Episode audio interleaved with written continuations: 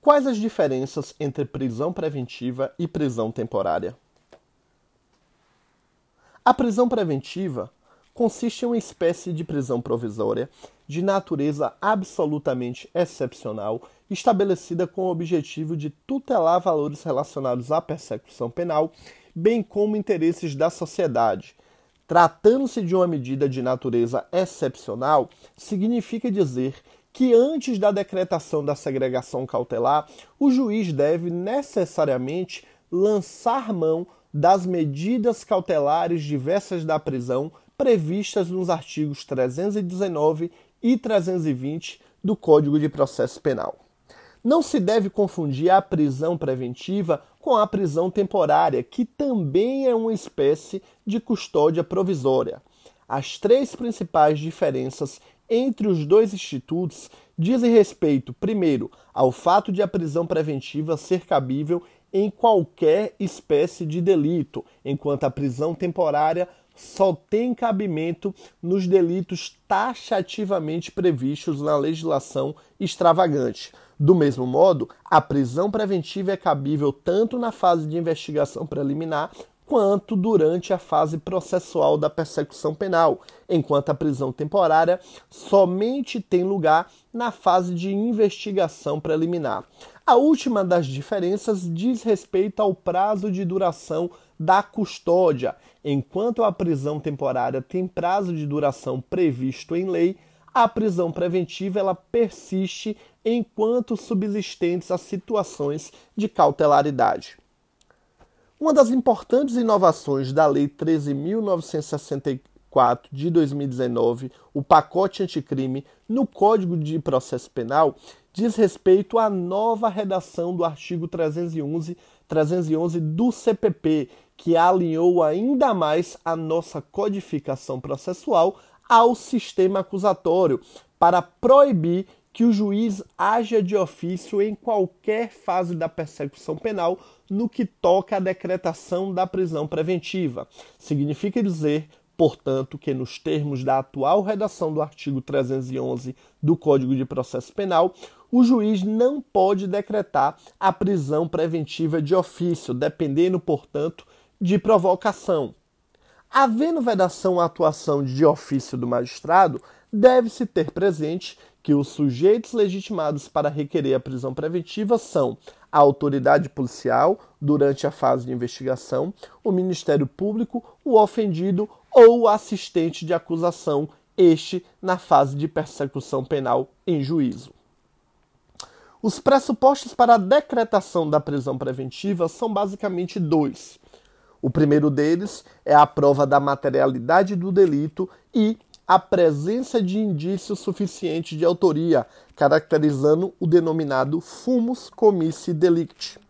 O segundo dos pressupostos diz respeito ao periculum libertatis, caracterizado pela necessidade de se promover 1. Um, a garantia da ordem pública, ou a garantia da ordem econômica, ou a conveniência da instrução criminal, assegurar a aplicação da lei penal ou mesmo no caso de descumprimento de medidas cautelares diversas da prisão. Sobre o periculum libertatis, importante notar que o pacote anticrime, positivando o entendimento da jurisprudência dos tribunais superiores, passou a prever o requisito da contemporaneidade ou atualidade dos requisitos de cautelaridade, ao dispor, no artigo 315, parágrafo 1, que a motivação da decretação da prisão preventiva em qualquer fase do processo deverá exigir do juiz uma indicação concreta da existência de fatos novos ou contemporâneos que justifiquem a aplicação da custódia cautelar. No que toca às hipóteses de admissibilidade, a prisão preventiva somente será cabível nos crimes dolosos punidos com pena privativa de liberdade máxima superior a quatro anos, ou se o condenado ou acusado já tiver sido condenado por outro crime doloso em sentença transitada em julgado, salvo se entre a data do cumprimento da pena ou de sua extinção a infração da infração posterior tiver decorrido período de tempo superior a cinco anos, é cabível ainda se o crime envolver violência doméstica e familiar contra mulher, criança, adolescente, idoso, enfermo ou pessoa com deficiência, ou mesmo quando houver dúvida sobre a identidade civil da pessoa ou quando esta, o acusado, não fornecer elementos suficientes para esclarecer a sua identidade civil. Desse modo, descabe cogitar de decretação de prisão preventiva com a finalidade de antecipação do cumprimento de pena ou como uma decorrência imediata da investigação criminal ou da apresentação ou recebimento de denúncia. Ainda nesta linha, o CPP veda que o magistrado decrete prisão preventiva se verificar, pelas provas constantes dos autos, que o acusado praticou o fato escudado em alguma causa excludente de ilicitude. No tocante aos requisitos formais de fundamentação da decisão que decreta a prisão preventiva, convém destacar que a prisão preventiva deve sempre ser uma medida excepcional.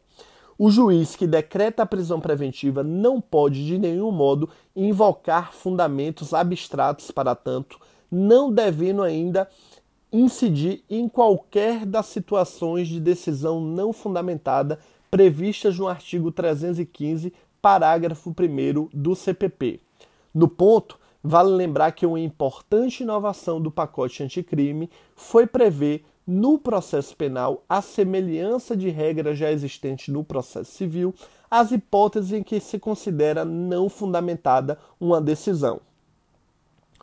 Por fim, é preciso ressaltar que a precariedade da prisão cautelar, que pode ser revogada pelo magistrado quando não mais subsistentes os requisitos de cautelaridade, permite que o juízo revogue de ofício a prisão preventiva, impondo-lhe ainda um dever legal de a cada 90 dias revisar a presença dos requisitos de cautelaridade da prisão nos termos da regra imposta no artigo 316 do CPP.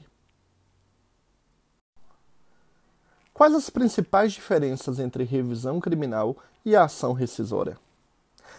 Trata-se a revisão criminal de uma ação autônoma de impugnação de competência originária dos tribunais ou das turmas recursais, desconstitutiva da coisa julgada formada em processo criminal no qual tenha sido prolatada uma sentença condenatória ou uma sentença absolutória imprópria. Os dois pressupostos para o ajuizamento da ação de revisão criminal são: 1. Um, a existência de erro judiciário e 2. Trânsito em julgado de sentença condenatória ou absolutória imprópria. Embora o CPP, de modo atécnico e incorreto, categorize a revisão criminal como uma modalidade de recurso, não há dúvida que ela ostenta a natureza de uma ação autônoma de impugnação.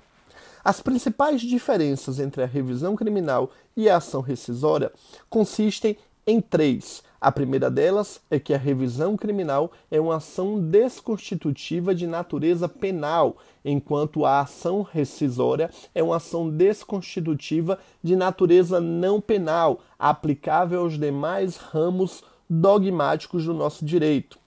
Uma outra distinção fundamental é que não há prazo preclusivo prescricional ou decadencial para o ajuizamento da revisão criminal, diferentemente do que ocorre com a ação rescisória. E, por fim, a ação rescisória pode ser proposta no processo civil por quaisquer das partes interessadas e até mesmo por terceiros prejudicados, enquanto a revisão criminal é uma ação autônoma de impugnação somente a cargo da parte ré, somente a cargo daquele que figurou no polo passivo de uma ação criminal.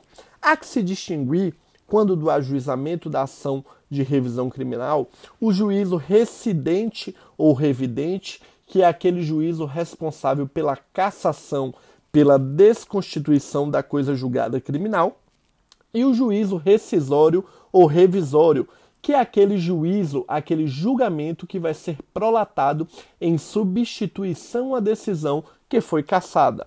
No juízo revisório ou juízo rescisório, podem ser prolatadas nos termos do artigo 626 do CPP a alteração da classificação da infração penal, a absolvição do réu, a modificação da sua pena ou mesmo a anulação do processo criminal.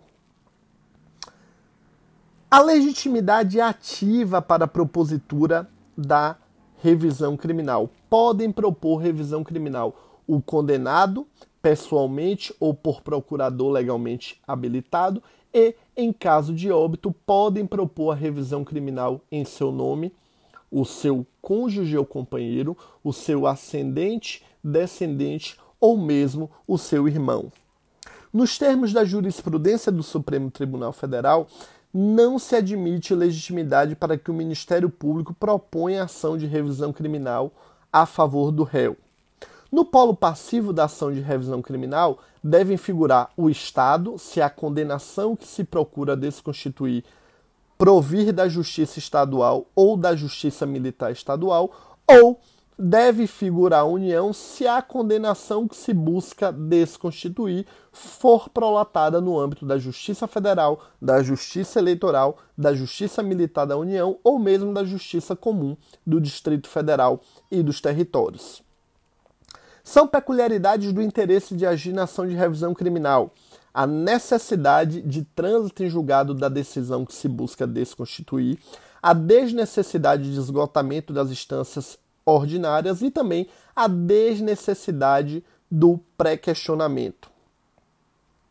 No que toca à possibilidade jurídica do pedido, é importante notar que não se mostra cabível em nosso sistema jurídico a denominada revisão criminal pro societate, que é aquela revisão criminal destinada a corrigir um erro judiciário prejudicando a situação do réu, quer sob o aspecto qualitativo, quer ainda sob o aspecto, aspecto quantitativo da pena aplicada.